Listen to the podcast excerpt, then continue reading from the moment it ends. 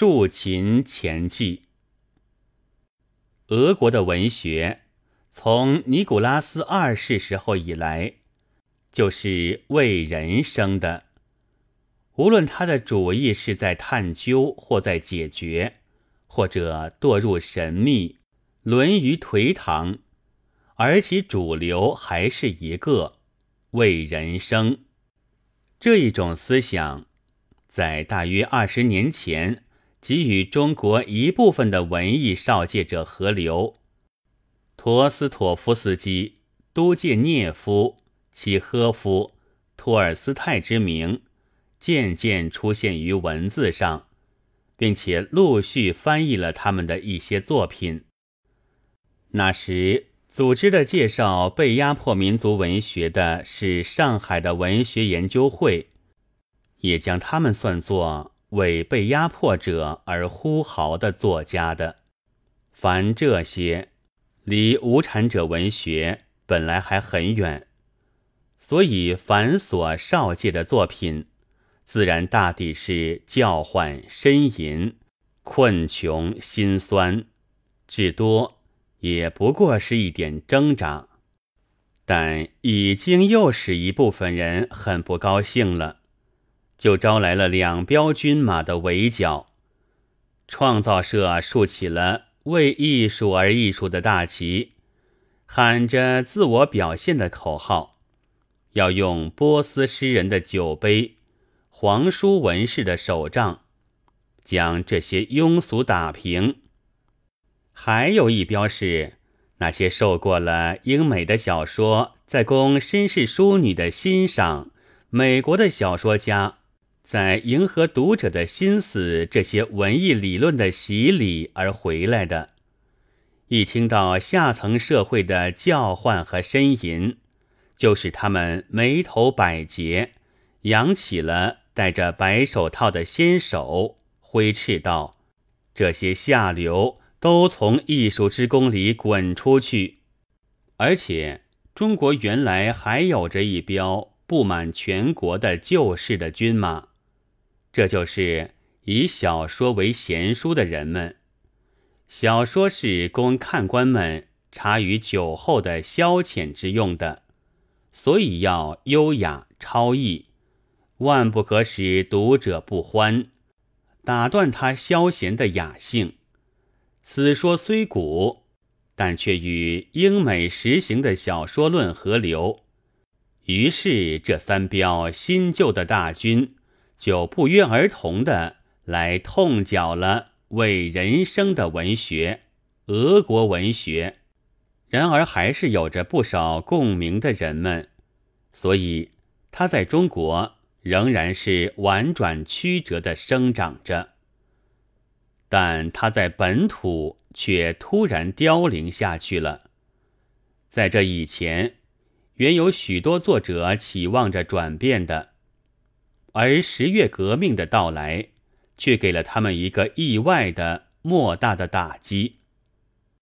于是有梅雷什科夫斯基夫妇、普库林、普宁、安特莱夫之流的逃亡，阿尔治巴妥夫、梭罗古博之流的沉默，旧作家的还在活动者，只剩了博留索夫、惠雷塞耶夫。戈里基、马亚科夫斯基这几个人，到后来还回来了一个亚历舍托尔斯泰。此外也没有什么显著的新起的人物。在国内战争和列强封锁的文苑，是只见猥亵和荒凉了。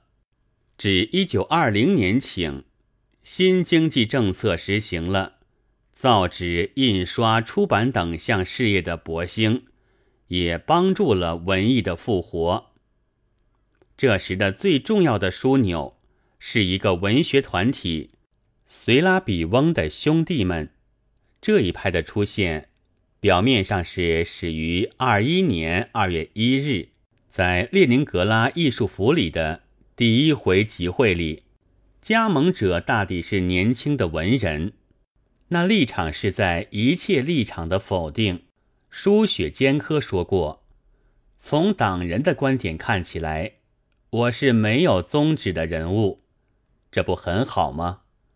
自己说起自己来，则我既不是共产主义者，也不是社会革命党员，也不是帝制主义者，我只是一个俄国人，而且对于政治是没有操持的。大概和我最相近的是布尔瑟维克，和他们一同布尔瑟维克化，我是赞成的。但我爱农民的俄国，这就很明白的说出了他们的立场。但在那时，这一个文学团体的出现，却却是一种惊异，不久就几乎席卷了全国的文坛。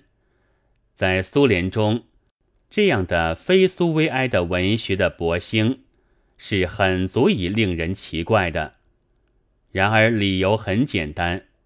当时的革命者正忙于实行，唯有这些青年文人发表了较为优秀的作品者其一。他们虽非革命者，而身历了铁与火的试炼，所以凡所描写的恐怖和战栗、兴奋和感激，易得读者的共鸣者其二。其三。则当时指挥文学界的瓦浪斯基是很给他们支持的，托洛斯基也是支持者之一，称之为同路人。同路人者为因革命中所含有的英雄主义而接受革命，一同前行，但并无彻底为革命而斗争，虽死不息的信念。仅是以同道的伴侣罢了。这名称由那时一直使用到现在。然而，单说是爱文学而没有明确的观念形态的灰质的随拉比翁的兄弟们，也终于逐渐失掉了作为团体的存在的意义，始于涣散，即已消亡。后来就和别的同路人们一样，个个由他个人的财力受着文学上的评价了。在四五年以前，中国又曾盛大的绍介了苏联文学，然而就是这同路人的作品居多，这也是无足意的。一者，此种文学的兴起较为在先。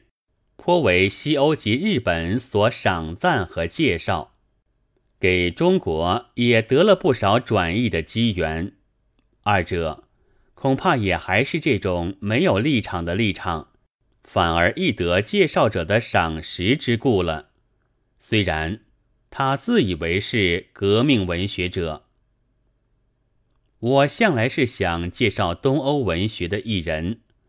也曾译过几本同路人作品，现在就合了十个人的短篇为一集，其中的三篇是别人的翻译，我相信很为可靠的。可惜的是限于篇幅，不能将有名的作家全都收罗在内，使这本书较为完善。但我相信。曹靖华君的《烟袋》和《四十一》是可以补这缺陷的。至于各个作者的略传和各篇作品的翻译或重译的来源，都写在卷末的后记里。读者倘有兴致，自去翻检就是了。一九三二年九月九日，鲁迅寄于上海。